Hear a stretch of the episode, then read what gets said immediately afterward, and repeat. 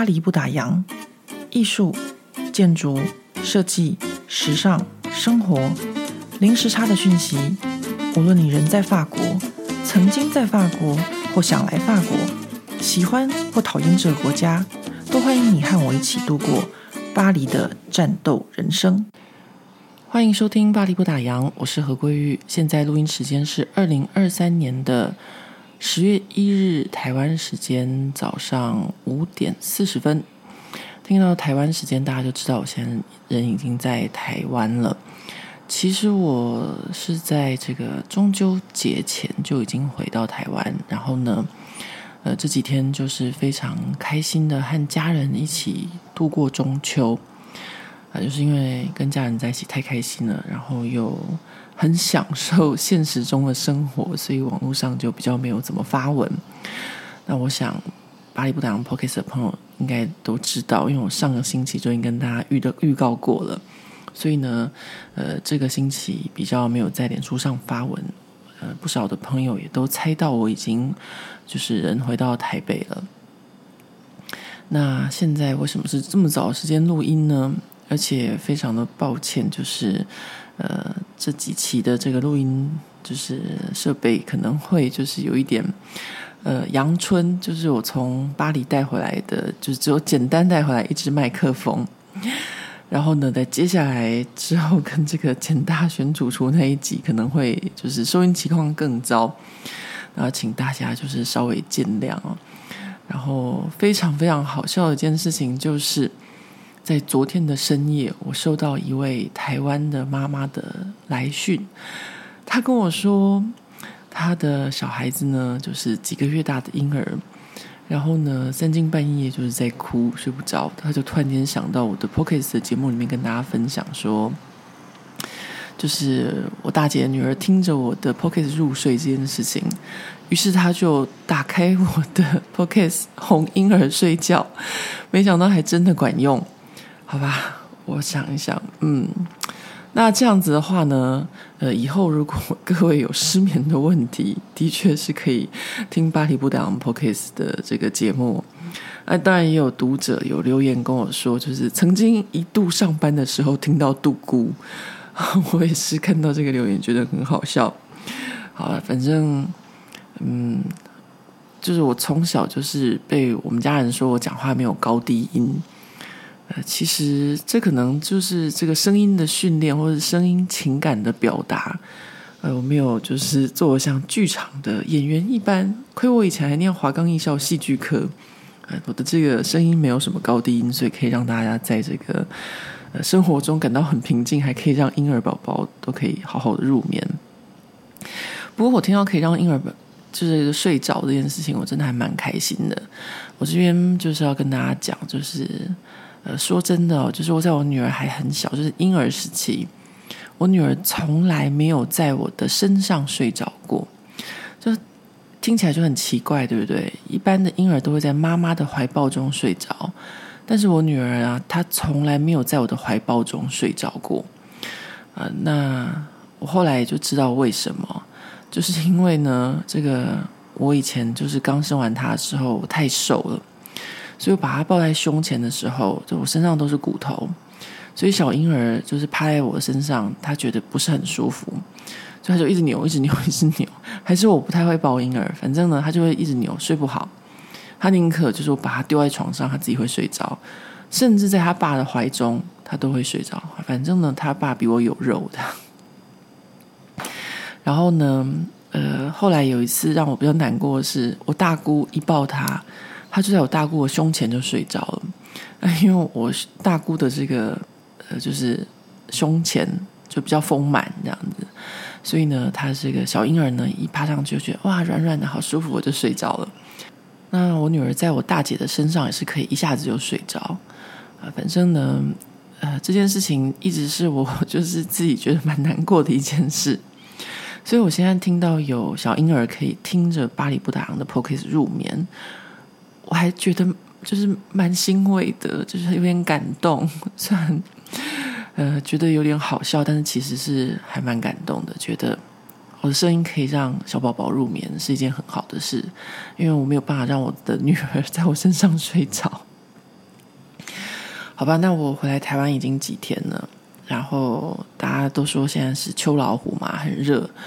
然后不瞒各位，就是我经过了今年暑假南发的四十二度高温，没有冷气之后，我现在回来台北，真的觉得非常的舒服。各位，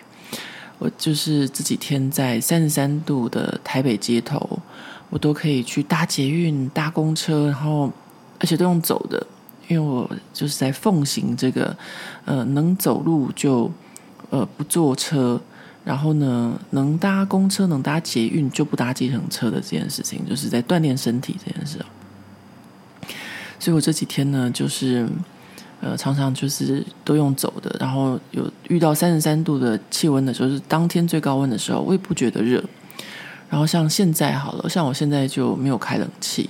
然后开着窗户，所以大家可能会听到鸟叫，或者听到路边的车子的声音。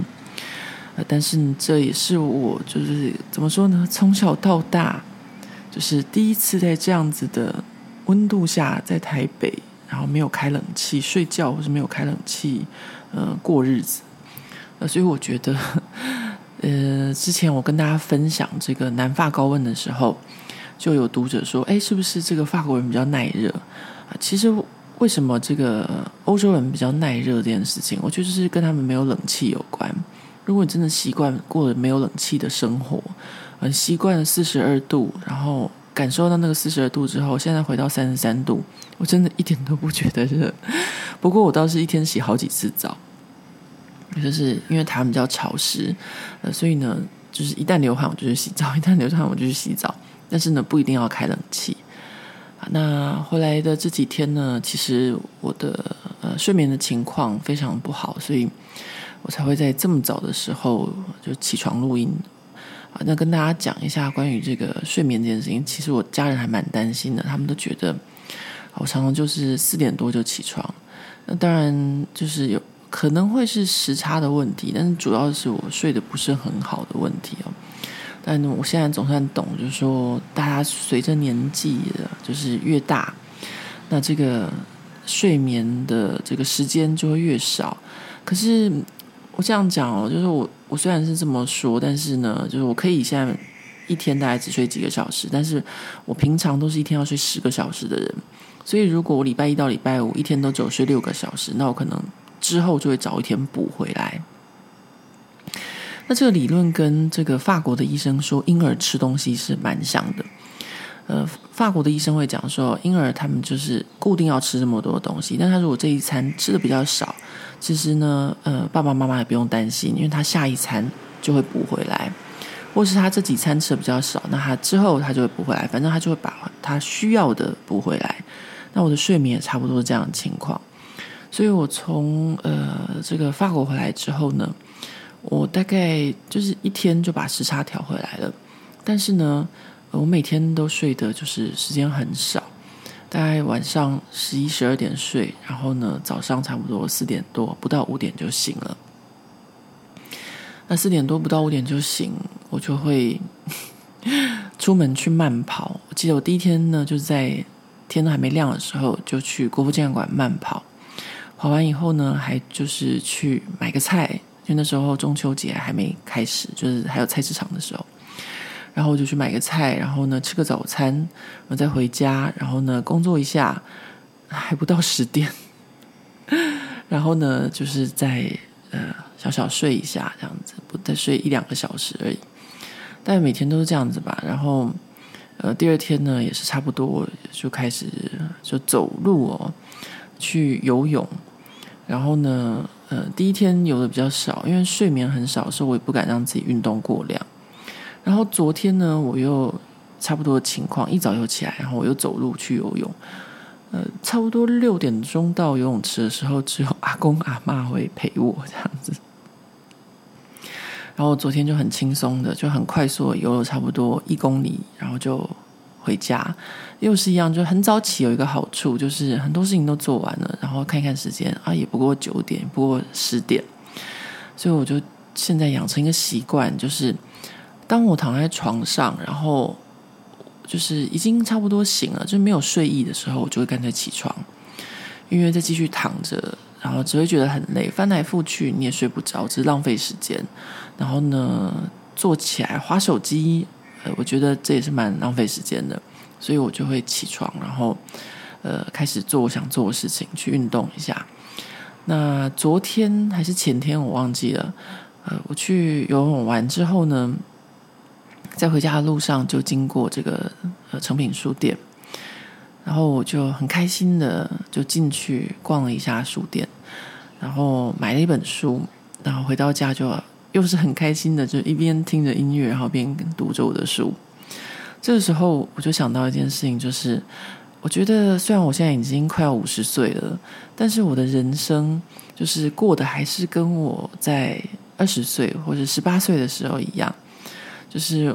可以让我得到很大很大的满足和很大很大幸福感的，就是在获得知识的时候，就是在阅读的时候。所以呢，当我在读一本书的时候，我就觉得好幸福哦！我不知道大家会不会有这种感觉？我觉得，嗯。这是我自己就是回到台北，然后非常开心的一件事情。因为我从很小的时候就很喜欢读书，很喜欢获得不同的知识，就是我不晓得、不懂的事情。所以我那天在诚品书店买什么书呢？我来跟大家分享一下。我买的本书叫做《利玛窦的记忆宫殿》，啊，是一位英国的历史学家石景谦写的。我从来没有读过石景谦的书。啊，这也是我第一次就是在这个书店看到，因为我真的已经很久没有就是逛实体书店了啊，一年多啦，也没有说很久。但是我觉得，呃，就是逛实体书店还是会有一些有趣的地方，可以看到就是呃，你平常不会阅读的书，它就活生生的放在那边，那可能就会引起你的兴趣。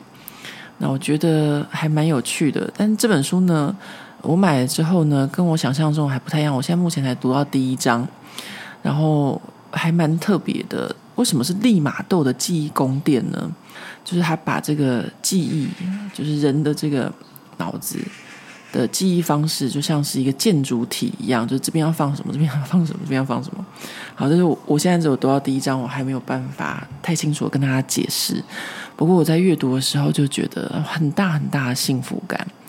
那当然，我还有收到另外一本书，是这个出版社他们要我推荐的书。其实要我推荐的时候，决定挂名推荐的时候，一定都会先把这个电子档先就是全部看一遍，然后再决定要不要挂名推荐。这是我很坚持的一件事情。当然，这些挂名推荐啊，或是写这个推荐序或什么，都是一个怎么说呢？就是呃。没有知心的工作，因为出版社真的就是，唉，就是没有什么预算。但是呢，我还是会去做这件事情，因为我觉得，就是我觉得很有幸福感，就是我可以免费读到一本书。那因为我自己本来就对很多事情都很有兴趣，所以可以读到一本书，真的就让我觉得很开心这样子。所以呢，在我刚回到台湾的第一天，就看到就是有一本书在那边等着我阅读。我就觉得啊，好幸福哦，又有新书可以读。所以我昨天在这个搭台北捷运的时候，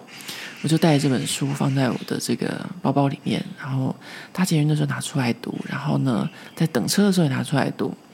然后我就发现大家看我的眼神有点奇怪，然后我就想说，嗯，可能是这个台北捷运里面就是。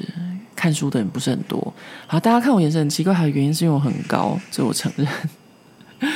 那除了这个之外，还有一件很好玩的事情，就是我去游泳的时候呢，就有一个阿公，他就在我旁边冲水，然后他冲水的时候呢，他就跟我说：“哦，小姐你多高啊？”然后我就跟他讲，讲他说：“哦，我儿子也很高哦，他有一八五。”然后他就跟我说，他的儿子是台大医生，然后把他儿子介绍给我，然后我就面露尴尬表情，就是就是我忘记我讲什么了，好像就是说哦，我年纪已经不小了，还是怎样的。然后那个阿公还说不会啦，我儿子他也是七年级的。然后我我就听完以后，我是跟那阿公说，阿公，不过我是六年级的啦。所以他才知道说哦，我这个大他的儿子十几岁，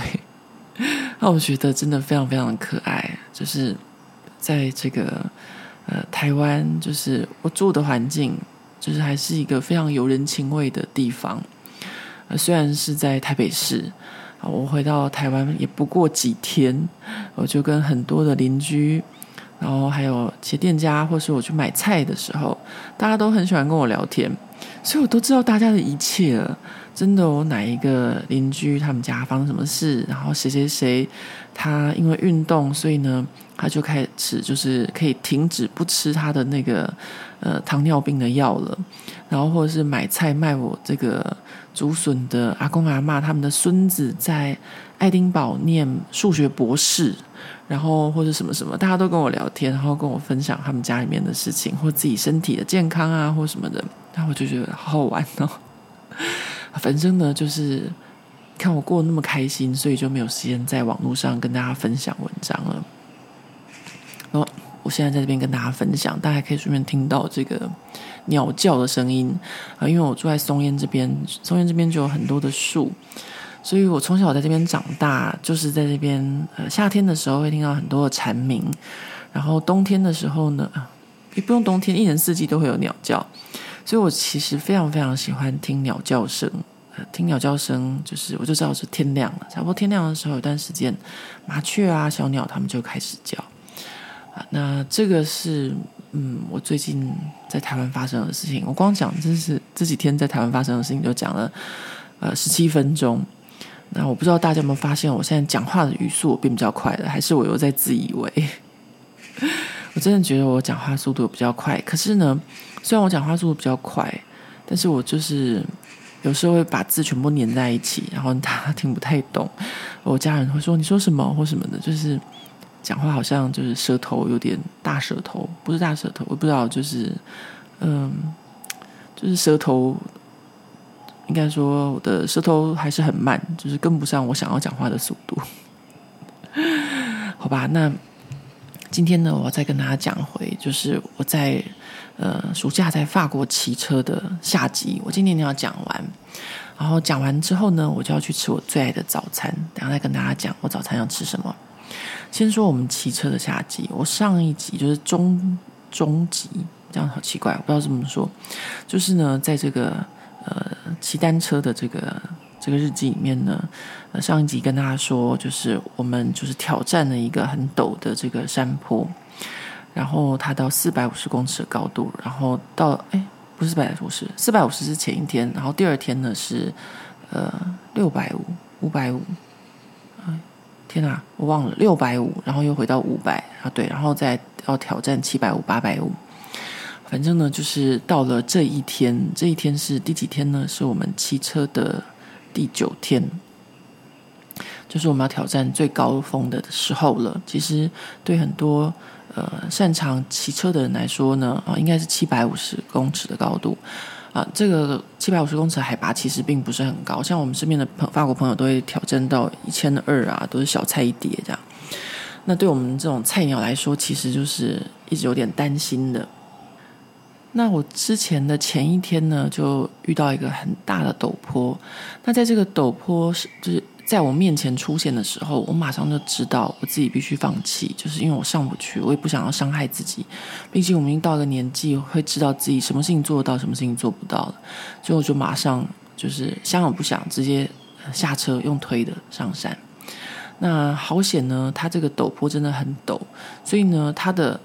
呃，长度并不是很长，所以我大概推一阵子，就是把那个高度就全部推完了。我不知道这样讲大家听不听得懂？就是说，它虽然是陡坡，但是它的距离并没有很长。但是呢，今天我们要翻越这个呢，是七百五十公尺的海拔，那它的这个距离呢就比较长一点了。那它那个陡坡呢，就不像之前一天这么陡。那如果真的要就是找一个什么东西来形容的话，我就会用这个养德大道和这个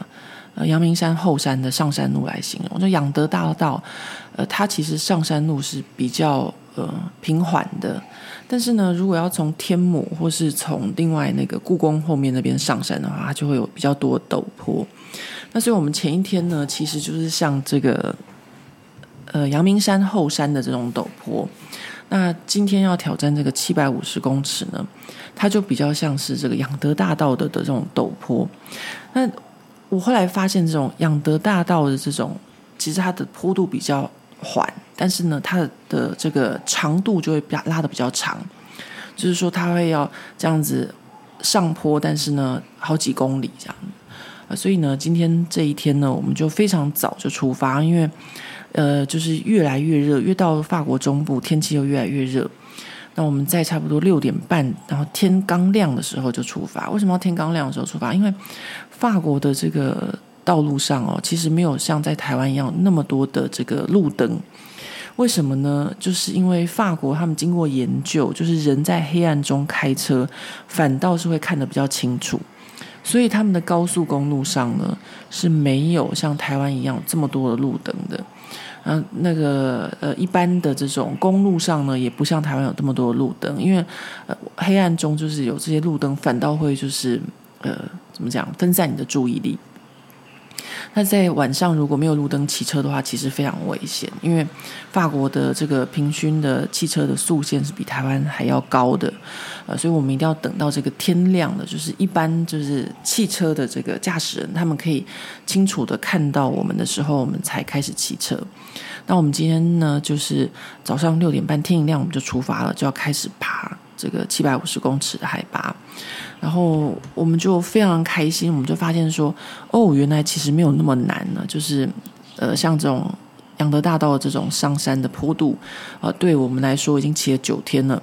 哦，虽然有点累，但是呢，我们是可以骑得过的。那当然就是上上下下、上上下下这样子。我们大概骑了差不多一个小时之后，我们才发现说，天啊，我们的水壶呢？骑车非常重要的一件事情就是水壶，我们一天都会喝掉好几瓶的水，然后就是呃，我自己的车子上面呢有一瓶一壶瓶就是水壶，然后我另外一半他的车上有两瓶，然后呢，我们还会在水瓶里面就是放一个这个可以迅速补充呃这个水分的一个一个发泡錠。然后那个就突然间发现说，我们的这个水平不见了，那这是一件非常严重的事情，因为我们之前在勃艮第或在其他地方哦，我们常常就是骑车骑很久很久很久很久，就是二三十公里。都找不到一个店家，因为法国有很多的乡村哦，是没有任何一个店家的，尤其是在那种很多就是平地的这种乡村，因为他们都是稻田嘛，它可能看起来地图上它是有一个村庄，没错，但是那个村庄只有居民，没有任何的商店。那你要去另外一个商店的话，你就要再骑很远，就比如说十五公里或是二二十公里，才会有另外一个店家。所以呢，我们后来就是呃养成一个习惯，就是只要遇到路边有店家，我们就会呃能吃就吃，然后能喝就喝，然后能上厕所就上厕所。那就是是呃我们朋友当初一早就开始建议我们的。那关于这个能上厕所就上厕所这件事情呢，一般法国人他们就是非常的自然派，就是可以在路边。就是田间或森林间，只要没人，他们就可以裤子一脱就上厕所。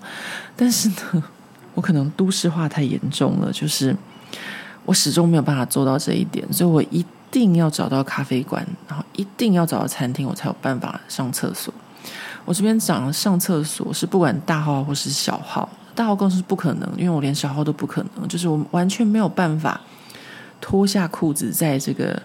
呃外面这样野生的地方这样子。上厕所啊，这个对法国人来说是非常不可思议的。那好险，我的另外一半是可以接受我一定要就是 呃找店家上厕所这件事情。好，所以我们就发现说，我们的这个水壶忘了带了。哇，那怎么办呢？那我们就很担心。但是呢，呃，我们就骑一骑，大概呃又骑不过差不多十五分钟，我们就很担心，如果我们真的很累，然后就流了很多的汗。然后呢，呃，很需要喝水，说怎么办？而且我们又那么早出发，那时候时间是差不多已经骑到七点半，快要八点了。啊，这个时候呢，呃，我另外一半就在路边看到一户农家，然后他就就是车子停下来，然后就问那个他，就是也那应该也不算是老太太啊，也算吧，就是已经满头白发了。然后就直接问说：“呃，可不可以给我们一点水？因为我们的水壶忘记了。然后那个老太太一听啊，就马上就说 OK，没问题。然后就进他们屋里面，然后装了一瓶很大瓶的水给我们，然后就说你们带着这样。那我就觉得说，这个法国人哦，因为他们真的就是在路边呢，就是骑自行车的骑士非常的多，所以他们对骑士是非常友善的。比如说，我们去住在旅馆，那他们都会让我们就是。把车子停在他们的停车场，或是停在他们自己的厨房后院，就是没有停车场的情况下，因为他们都知道，像我们这种骑车旅行，如果车子不见，那怎么办？这样。然后不然的话，就是我们的水壶，刚刚跟大家讲了嘛，我们的水壶如果喝完了，然后呢，在咖啡馆要装水的时候，因为法国是水龙头水就可以喝了。那有有些人可能会厕所装水，但是其实呢，很多骑士就会直接到吧台，然后跟那个吧就是咖啡馆或是呃酒吧的老板说帮我们装水，那他们就会装上冰水，就是酒吧的那种按下去那种就是冰水给我们，让我们带在路上喝。所以这是我这一趟骑车的过程中，其实大家都觉得说法国人很骄傲什么的，呃，我一直不觉得法国人很骄傲，就是说他们对他们的文化的确每个国家都对自己的文化感到很骄傲。看这个中国人不是也是觉得这个五千年历史好棒棒嘛，对不对？呃，其实，在我们真正在学历史的时候，都不知道这五千是怎么计算的。这样，我以前也是国立殡仪馆时期长大的。就是一直觉得五千年的历史，后来才想说，怎么会有五千年呢？这样，好，反正呢，我知道说，就是呃，每个国家人都对自己的国家的文化感到很骄傲，但其实法国人并不是就是像大家想象的这么骄傲。呃，如果你会讲法文的话，其实大家真的就是，我觉得很多事情他们都还蛮有同理心的。在我在骑这个自行车的过程。那这一天呢，就很快就发现我们没带水嘛，但是没办法，我们只好硬着头皮往前骑了，因为我们好不容易上上下下、上上下下，然后爬了这么多，对不对？的高度，反正呢，呃，我们骑没多久就接到这个呃旅馆就打来，就说啊，你们忘记你们的水壶了，这样子，因为。旅馆也是非常的好，因为我们订的旅馆是有含早餐的。那早餐从八点才开始，那我们就说不行，我们六点半就要出门。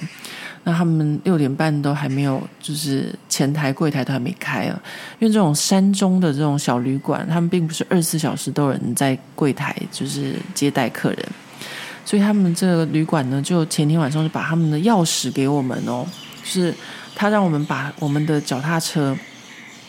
停在他们的办公室，然后把他们办公室钥匙给我们，然后就跟我们说，反正我们走的时候把钥匙留在柜台就好了。这样，就我们就傻傻的就把我们的那个水壶就忘在他们的那个前台。所以差不多到八点多，他们开始就是啊，应该是七点多吧，他们还在准备早餐的时候，他们就发现我们忘记水壶了。那旅馆他们也就很好打电话跟我们说，哎，你们忘记水壶了。然后他们甚至还说。我们可以开车帮你们送过去，因为其实我们那时候才骑了呃一个多小时，然后上坡下坡上坡，其实也不过就是十几公里的路程这样。然后他们就说我们开车帮你们送过去，其实很快，有没有很感人？然后我们就说没有关系，没关系，不要麻烦你们了。然后到时候再就是麻烦你们，就是帮我们把这个水壶寄到巴黎，我们再把这个运费啊、油资寄给你们，这样会给会给你们。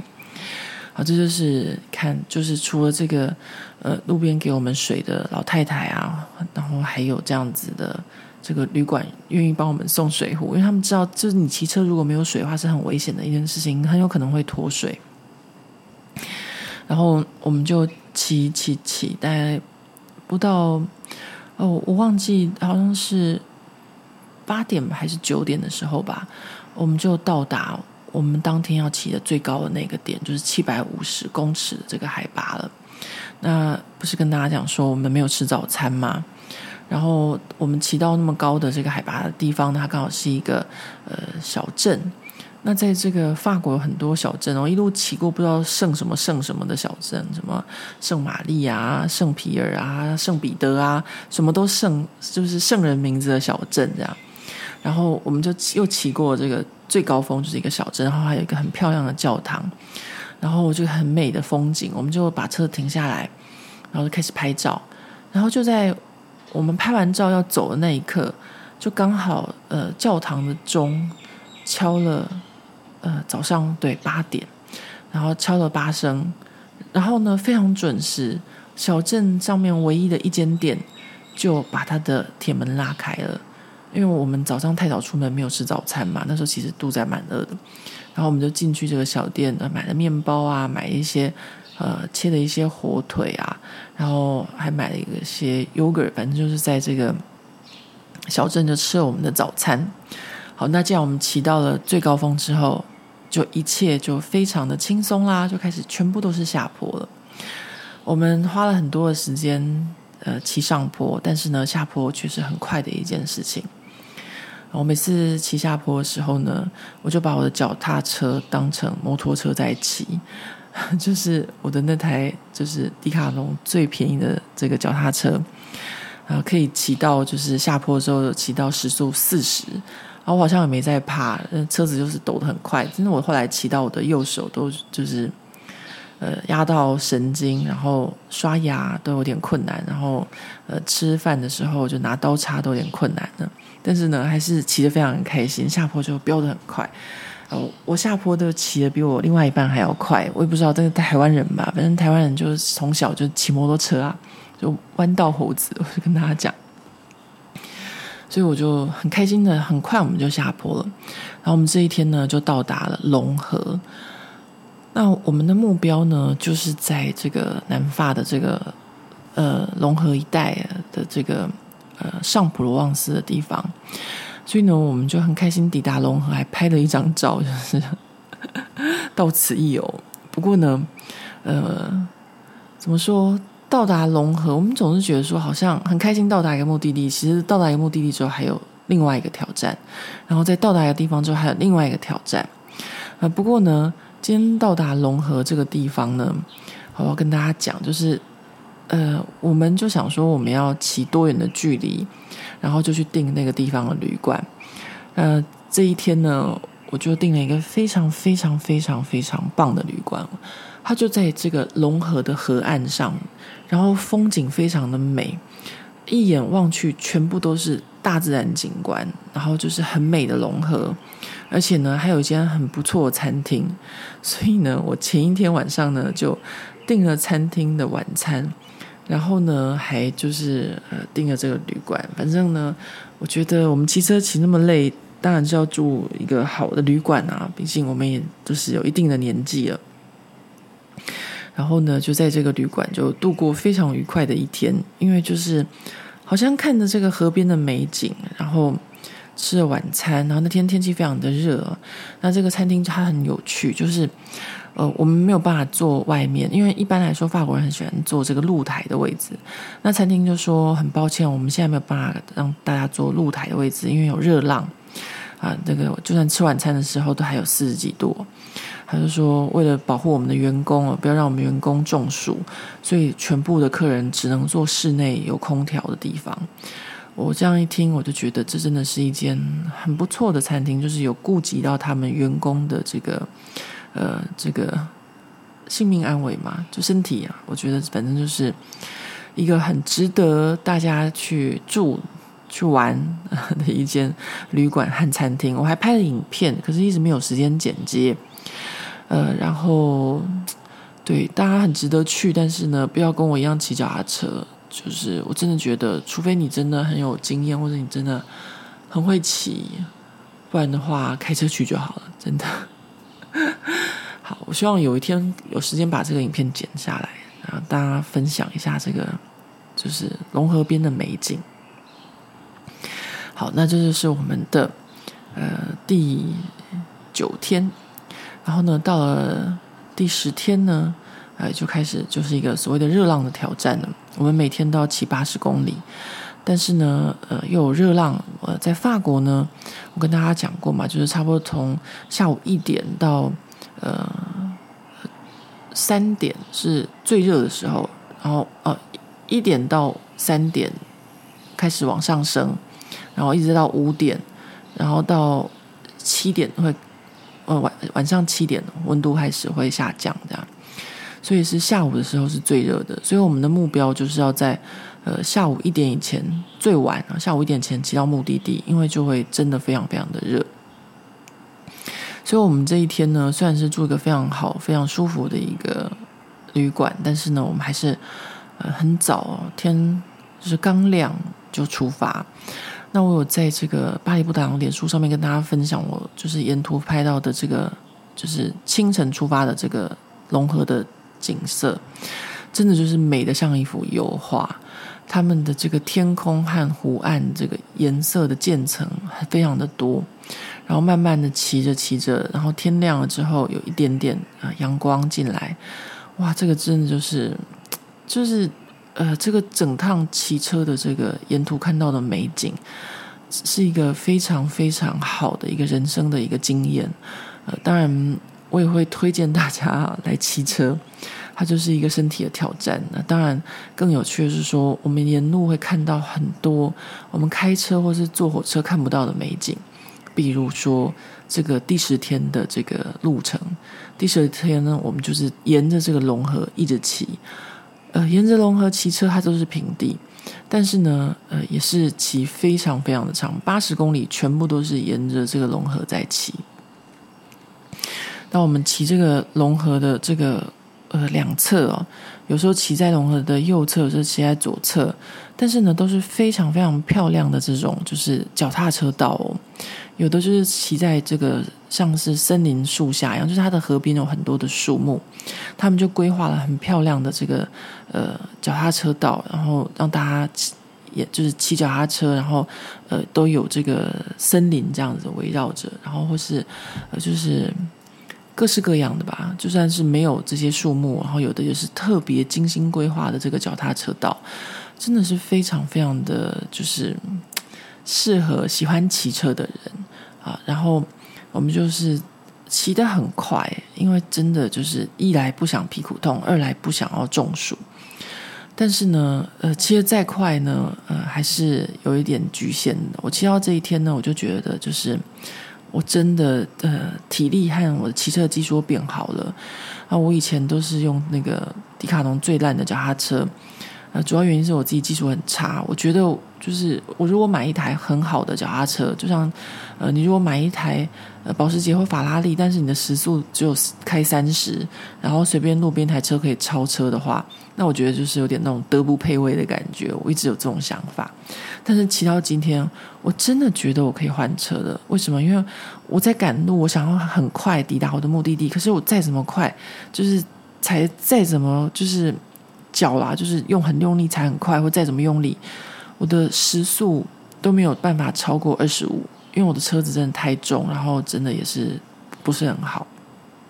那我另外一半他的公路车呢，他就可以比较轻松的一下子就踩到时速二十五，所以我真的觉得，嗯，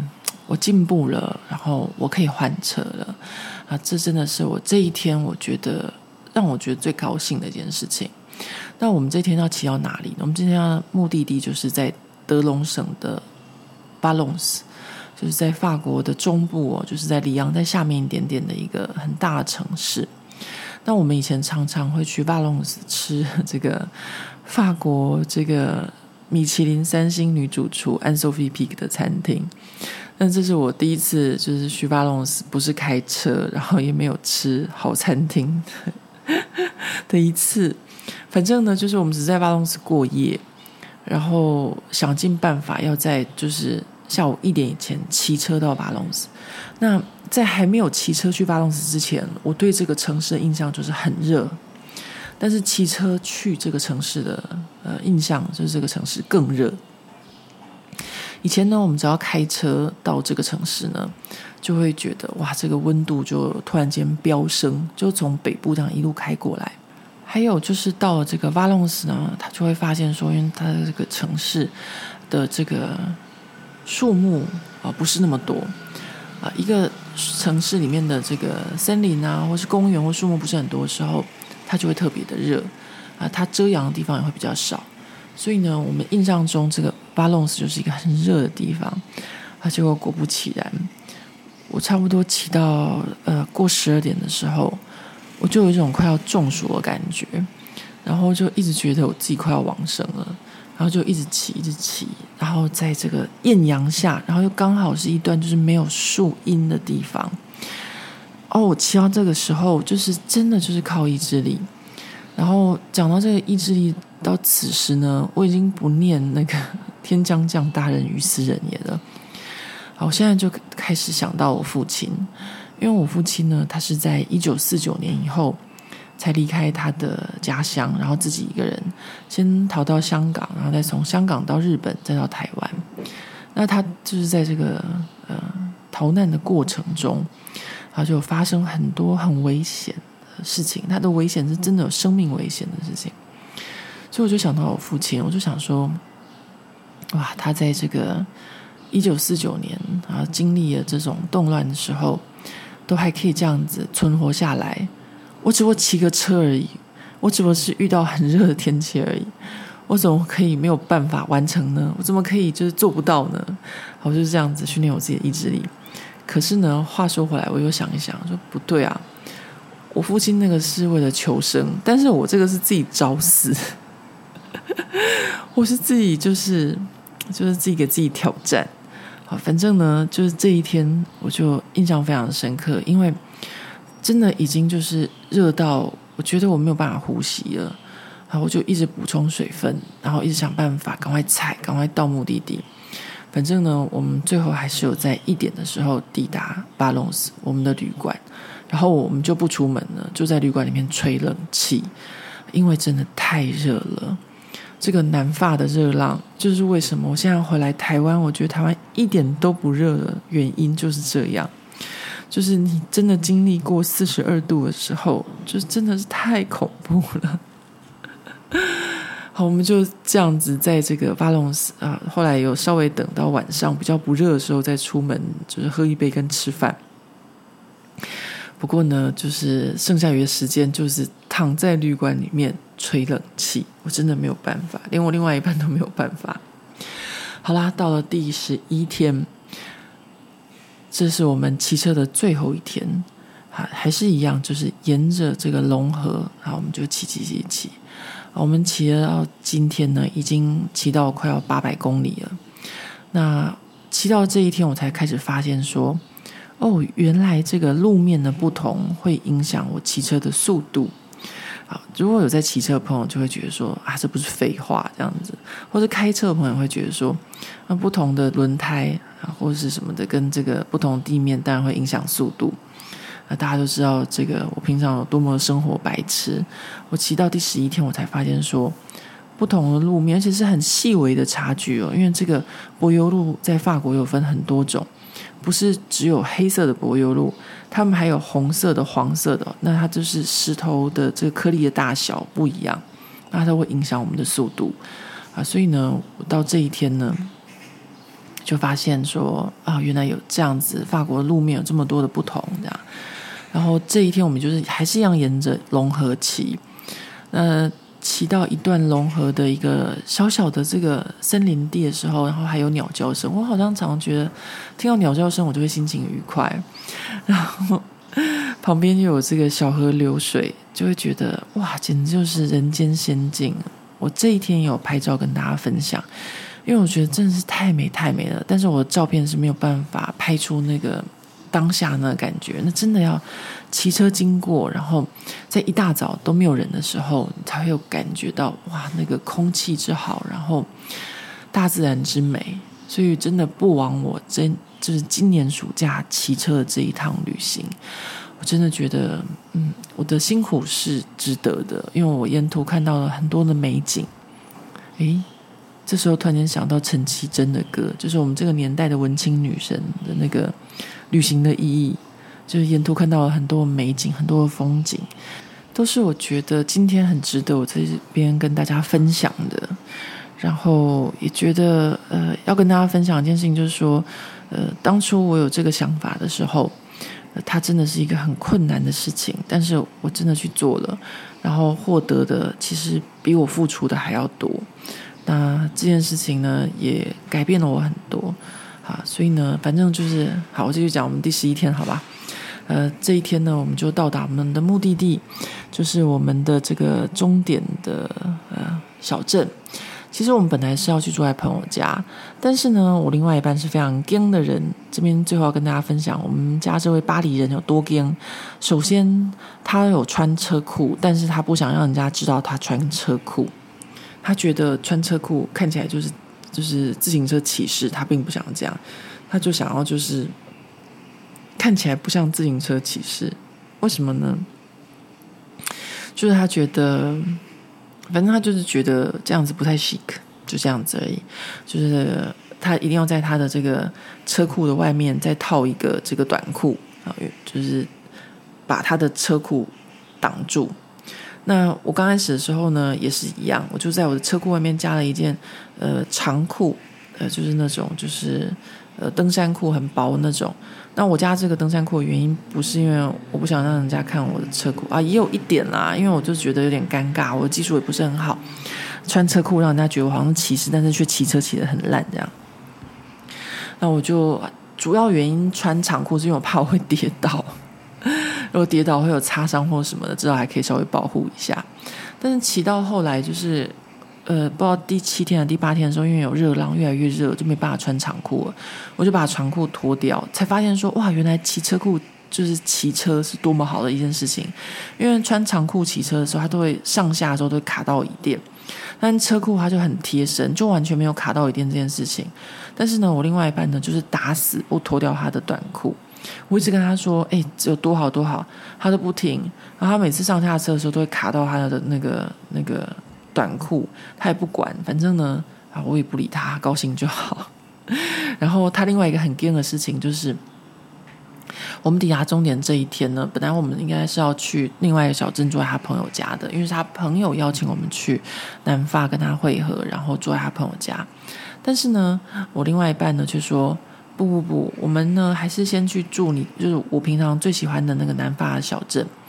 我们先到那边住一下，然后稍微缓和一下，喘口气，然后 再去朋友家。那我觉得这个是，嗯，我从另外一半身上学到的，呃，生活中的一个小细节哦，就是我们常常会比较不在意说，哦，可能呃骑得累得要死，然后全身汗臭，回到朋友家，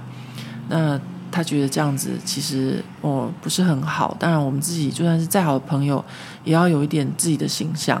所以他就觉得说，我们先去呃住旅馆住一天，然后稍微缓和一下我们的身体，然后再去朋友家，这样子感觉会比较好。那我我觉得很多事情都是这样，就比如说，他也跟我讲说，像就是我的法国婆婆，他们呢就是以前每年暑假呢就会带四个小孩，然后开车开很久的车子到他就是这个南法的这个婆家。但是呢，她都会到婆家之前呢，就把孩子呢就放在路边的一个森林小径里面，叫大家去上厕所。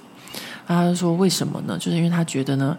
他们一家六口，然后坐那么久的车子，然后一到婆家，就每个人都先去上厕所。他觉得这样子很没有礼貌。就算是自己的婆家，就是我婆婆也都这么觉得哦，就是自己的娘家，她也都会觉得说，就是。”要就是要注意自己娘家人的感受，呃，不要一大家子到就全部都急去上厕所，他觉得这样很不好，所以他就是会在还没有到他娘家之前，就在路边先让孩子们全部在那个路边的树下上厕所，所以他们就会有一条路，他们就说那是尿尿小路，就是每次开到 快要到那个普罗旺斯的农场的时候，大家都要先在那边上厕所。那我觉得这个真的是。呃，很值得我我跟大家分享的地方，就是，呃，虽然有时候是我们的家人，或者虽然有时候是我们的朋友，但是呢，就算关系再好，就是也，就是要想到一些细节，不要让人家觉得就是呃，我们对待彼此的方式很怎么说呢？很很没有礼貌，或是很粗鲁，或是很不好这样子。好吧，所以呢，这就是我骑车到这个南发的最后一天。那今天呢，总算全剧终了。各位听众朋友们，今天我们这个骑车的下集，呃，就在此全剧终。呃，对了，今天在录音的时候，我想大家可能会，如果你的呃，就是耳朵比较敏感的话，就会发现这个“呵”我发的音很轻哦，就是 “ㄆ” 的这个音哦，它会有一点比较重，可能你的在听耳机啊，或是用音响，如果你的音响比较好的话，都会觉得这这个气音很重。呃，就是主要原因是因为我没有把我那个去掉这个音的这个这个东西、哦，就怎么讲，有个挡这种气音的一个东西带回来。呃，所以呢，呃，这边跟大家再一次说抱歉。啊、那今天就到此讲了五十分钟了，非常开心。呃，可以在这边把这个呃单车的故事讲完。我觉得这骑车真的是非常非常让我觉得自己非常开心的一件事情。我们现在马上就要规划下一次我们要骑去大西洋。我们决定沿着罗亚尔河。一路骑到就是大西洋岸，然后到布列塔尼，这是我们下一次的规划。因为我们觉得这样子每天的运动，然后还有这个骑车，然后发现就是嗯，法国的一些风景，真的是一个非常非常美好的一个呃感受。那这也让我其实蛮想在台湾骑车的，所以呢，我有朋友就说他可以帮我就是借到。这个捷安特的车子，然后好偷偷跟大家讲一件好笑的事情，就是呢，我这朋友就昨天传一个讯息给我，他就说他可以帮忙问问看，就是呃，怎么讲？他怎么说的？他的讯息是写说，呃，南京捷安特有很多外国人会去借车，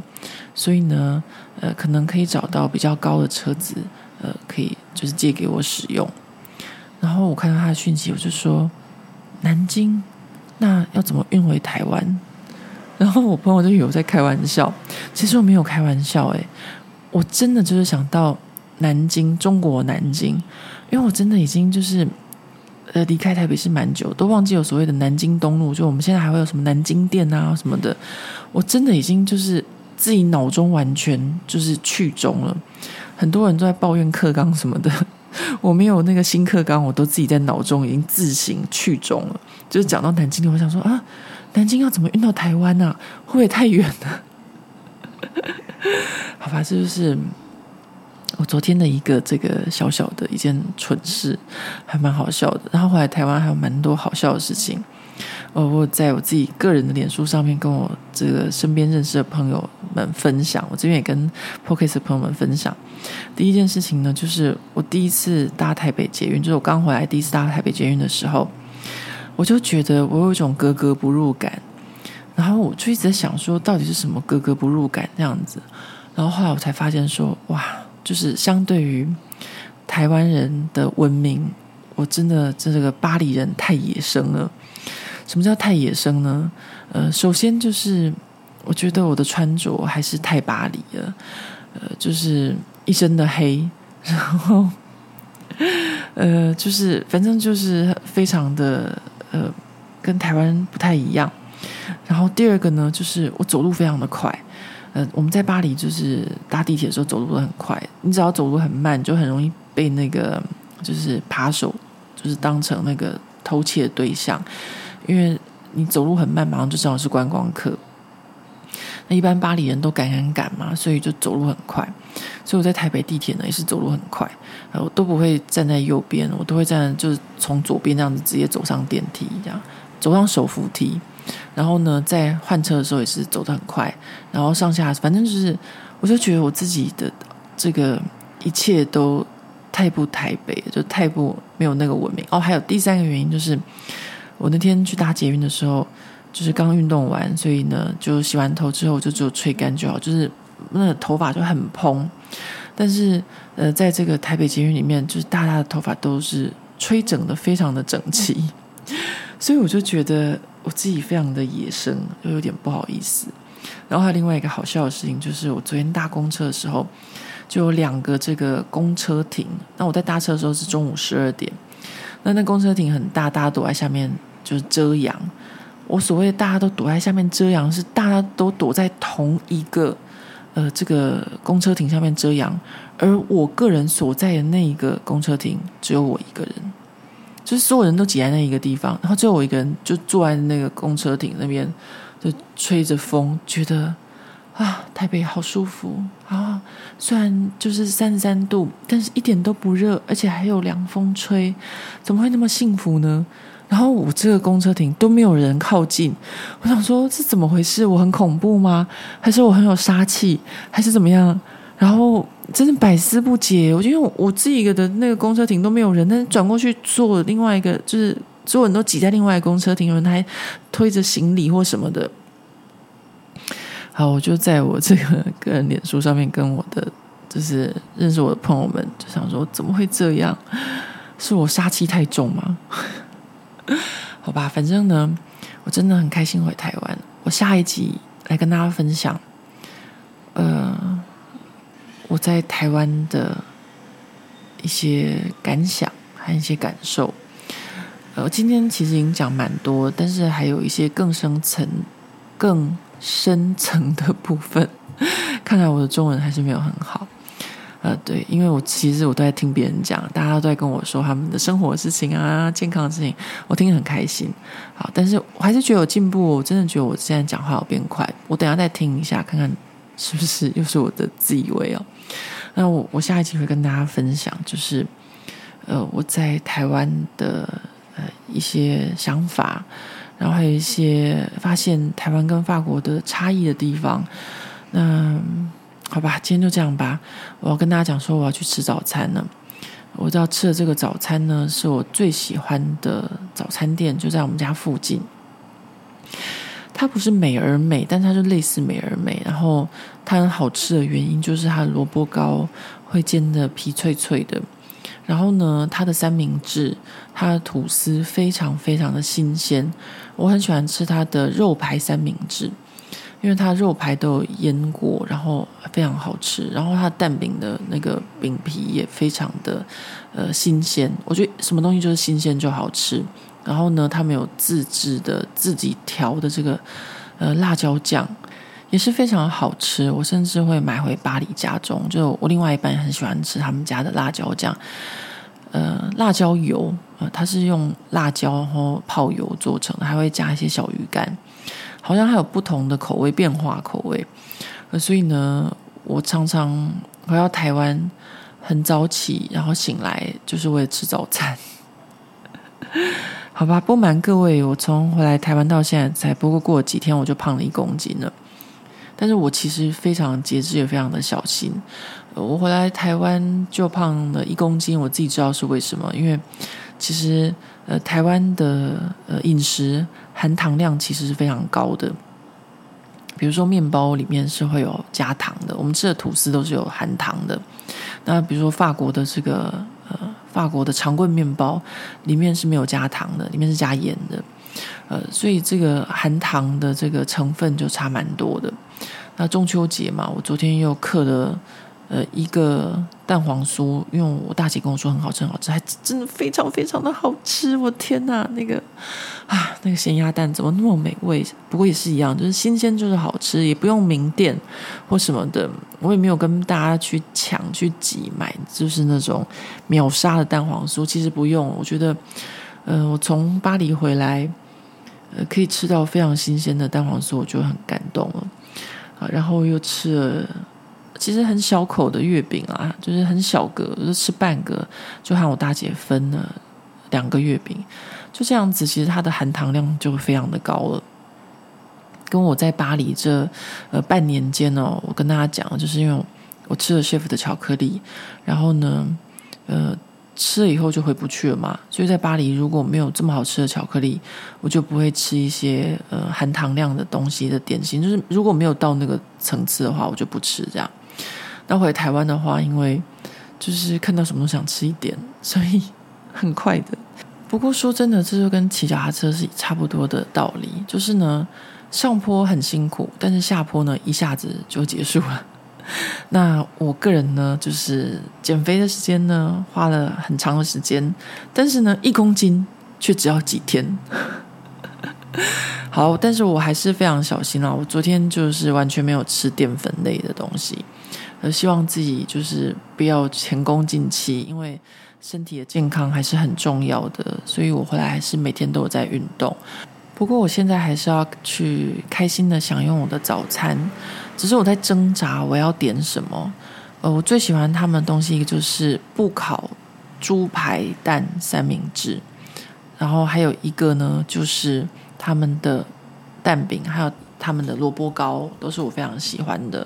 那我以前呢都会一次把这三个全部点了，大家都知道我早餐吃有多多了吧？但是我现在在挣扎，想说我要吃这么多吗？我要点这么多吗？我好不容易就是。瘦下来的肚子都平了，然后我的腰肉都没了。我现在回到台北，马上就开始发现我的肚子啊！我等一下来做一下那个棒式啊，然后再去吃我的早餐。对，这应该是一个不错的方法。然后，如果呃想要尝试我早餐的住在台北的朋友们。不行不行，我现在不能跟大家讲，因为我现在跟大家讲的话，嗯、很有可能就是大家就在早餐店遇到，就是我这个邋里邋遢的欧巴桑。好，等我回到台，等我回到巴黎，再跟大家分享这间好吃的早餐店在哪里好了。好吧，那今天就到此为止了。反正呢，我们这个礼拜很快就会再相见。嗯，对，空中相见啊，我这样讲的好像古时候的广播。好，那呃。如果在跑步的朋友，哇！如果你跑一个小时，那真的很厉害。我是没有办法跑一个小时，我大概就跑差不多最多四十分钟。好，那我们就啊，下回见喽，拜拜。